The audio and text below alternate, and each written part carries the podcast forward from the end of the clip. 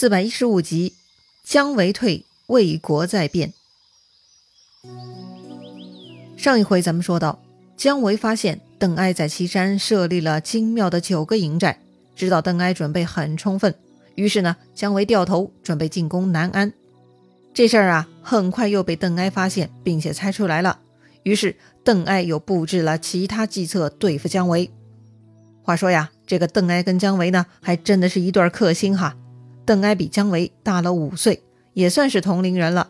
这年呢，他们都五十多岁了。这个邓艾呢，将近六十岁了。但是这两位呢，都精力充沛，他们往来奔波是完全没有问题。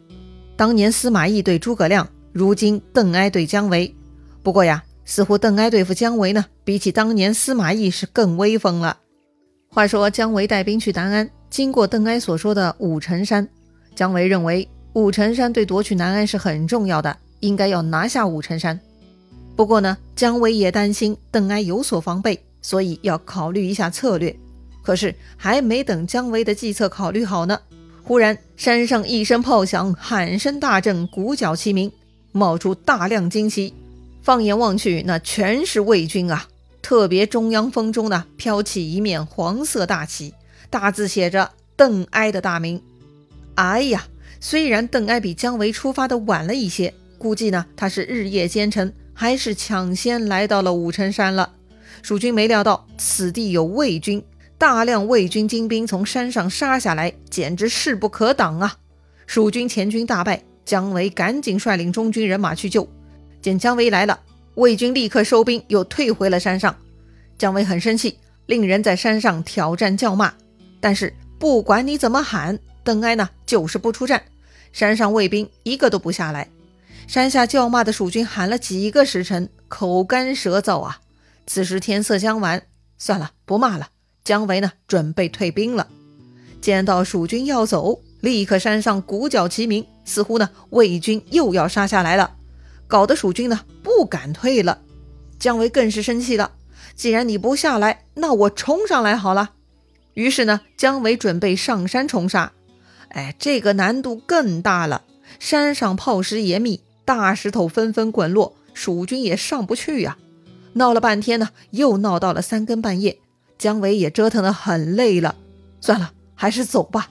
姜维下令退军。看蜀军要退，山上呢又一次鼓角齐鸣，但还是不来进攻。姜维觉得这邓艾是故意在折腾自己呢。看样子啊，离开武城山是不现实了。得了。就地扎营吧，姜维呢？这就决定在武城山下屯住了。可是建立营寨嘛，还是需要木料、石头等原材料的。正当蜀军搬过来建筑材料，准备施工搭建营寨的时候，山上又一次鼓角齐鸣，然后呢，魏军就杀过来了。蜀军正忙着搞建筑呢，这群该死的魏军又杀过来了。这下蜀军傻了，根本来不及反应啊！蜀军大乱，到处乱跑。然后嘛，就自相践踏，没辙了，只能跑回了之前的营寨。但姜维呢，并没有放弃在武城山下建营的计划。所以呀，第二天，姜维呢，让军士将粮草车仗运到武城山下，还是想在山下屯兵。可是呢，到了晚上二更，邓艾派出五百人，各自拿着火把，分两路下山，放火烧掉了蜀军车仗。两军又混战了一个晚上，蜀军的营寨呢，还是没能建好。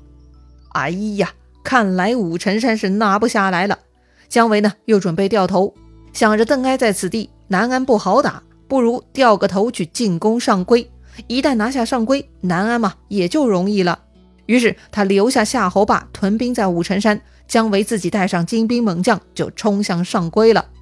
前面邓艾早分析过了，姜维一定会去攻打上邽，所以邓艾早安排好埋伏在通往上邽的必经之路断谷了。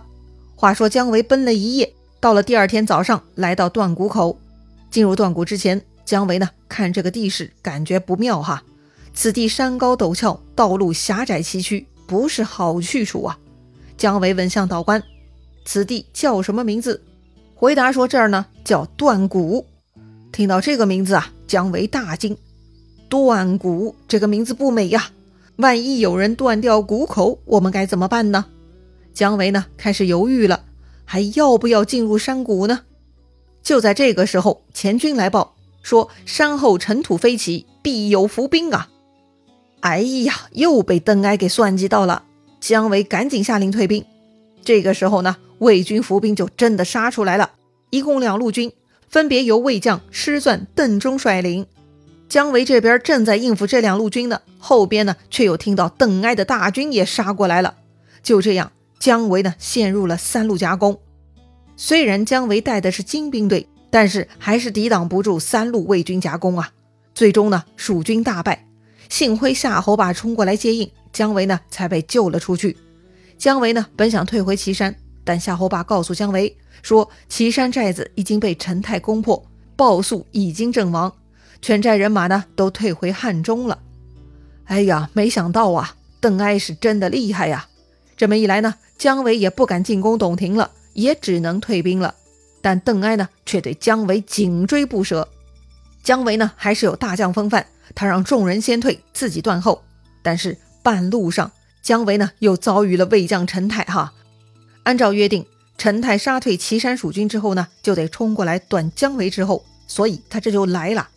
此刻的姜维人困马乏，被魏军围困在中间，任凭姜维左冲右突，就是冲不出去。这个时候呢，已经退兵的荡寇将军张逆，他听说姜维受困，又带上百来个骑兵杀入重围来救姜维。姜维呢，因此得救了。但是张逆呢，却在保护姜维的过程中被魏军给乱箭射死了。哎呀，这个张逆呢，也算老将了。从前跟着诸葛亮平定南蛮，表现不俗。这么多年呢，挣下了不少军功，成为荡寇将军。没想到，哎，也就这么为了姜维以命换命了。姜维呢，因此逃命回到汉中。他感恩张逆忠勇，上表抚恤张逆子孙。不过，这一次的折腾折损了大量军马，所以蜀中将士呢都忍不住要埋怨姜维。确实，姜维没有见好就收，结果导致巨大损失，这就是有罪了。于是呢，姜维上表请罪，学习老师诸葛亮，给自己贬官，降为后将军，但是会继续兼顾大将军的工作。哎，这就是降薪降权，继续工作哈。哎呀，这事儿闹的，估计此时呢只剩下刘禅可以理解姜维了。再说邓艾打退了姜维，他大摆庆功宴，犒赏三军。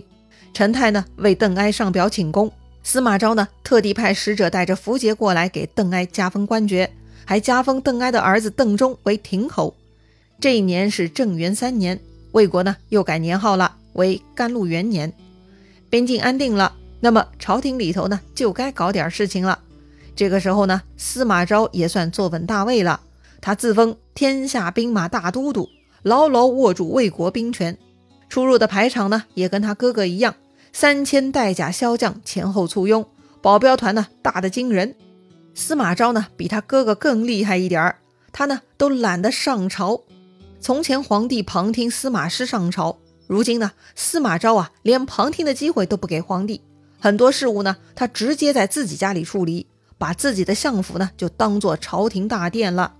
司马昭这么干。他的篡逆之心已经显而易见了，他完全不遮掩呐。既然显而易见，那么周边的人就得站队了，要么支持司马昭，要么反对司马昭，要么中立不问事儿。当然了，这三个选项中，反对司马昭是最难的。所以呢，但凡选择这个选项的人呢，都会隐蔽自己，不会轻易暴露。司马昭呢，有一个心腹啊，姓贾，名冲，字公驴。这个字好奇怪哈。不过呢，不要误会，不是那种动物啊。这个驴呢，是门字里头一个双口吕，其实呢就是吴王阖闾的闾啊，意思就是李相的门啊，跟动物完全不沾边儿哈。他呢是已故建威将军贾逵的儿子。贾充知道自家老大呢准备篡逆了，要取代皇帝，所以为了确保此事能够顺利进行，贾充呢向司马昭提议说：“咱得先暗访。”确认各方的意图，然后再举大事。司马昭很高兴哈，确实明枪易躲，暗箭难防，一定要先摸清楚情况，排除异己呢，就像扫雷，非常重要。否则关键时刻被人暗算就麻烦了。司马昭呢，对周边的人并不担心，他最担心的呢，还是那些戍守边疆的将领。所以他派贾充去淮南，先去探探诸葛诞的口风。诸葛诞啊，之前呢帮司马师镇压过冠秋俭，按理说呢他跟司马家的关系也是不错的，为什么司马昭会怀疑他呢？要说呀，这个诸葛诞呢跟诸葛亮是亲戚，但是呢他在魏国工作，不过他还是被诸葛亮给连累了哈。在魏国呢，诸葛诞不太讨巧，一直没有被重用，大家都怀疑他会串通诸葛亮。哎呀，这还真的是天大的误会呀！别说。作为堂兄弟，诸葛诞是不会串通诸葛亮的。就算是诸葛亮的亲大哥诸葛瑾在东吴，他也没有串通诸葛亮啊。诸葛家这些人物呢，都是自尊心很强的，他们都效忠自己的领导，不来串通那一套哈。虽然大家不理解，诸葛诞呢，还是兢兢业业在自己的工作岗位上，没有差错。于是呢，诸葛亮去世之后，终于再也没有人怀疑忌惮诸葛诞跟诸葛亮的关系了。从此呢。诸葛诞呢，总算出头了。他凭借自己的实力，诸葛诞呢获封高平侯，总摄两淮军马。不过这会儿诸葛诞呢被司马昭给疑心了，他的太平日子也就不长久了。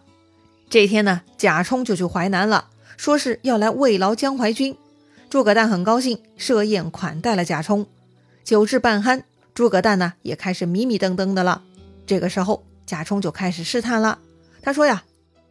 近来洛阳的人都说，如今主上懦弱，不堪为君。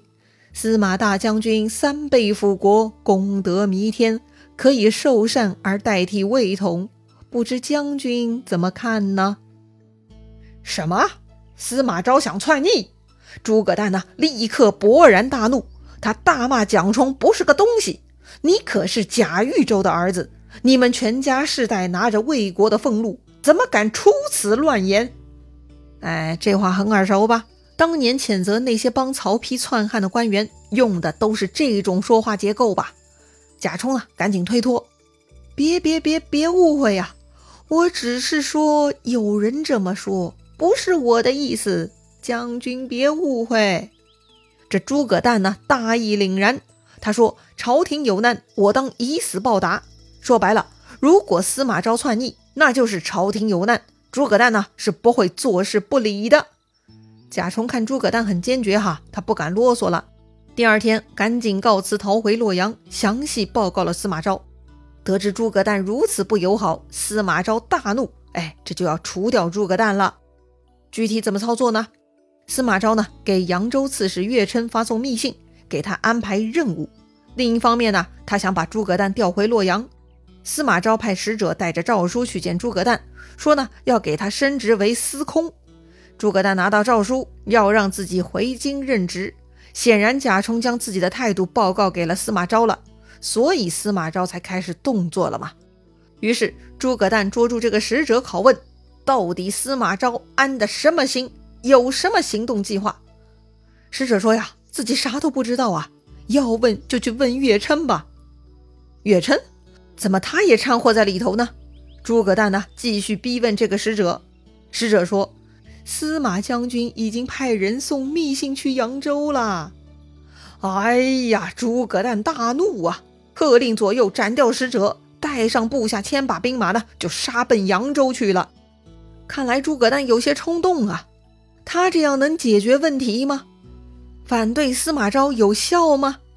精彩故事啊，下一回咱们。接着聊。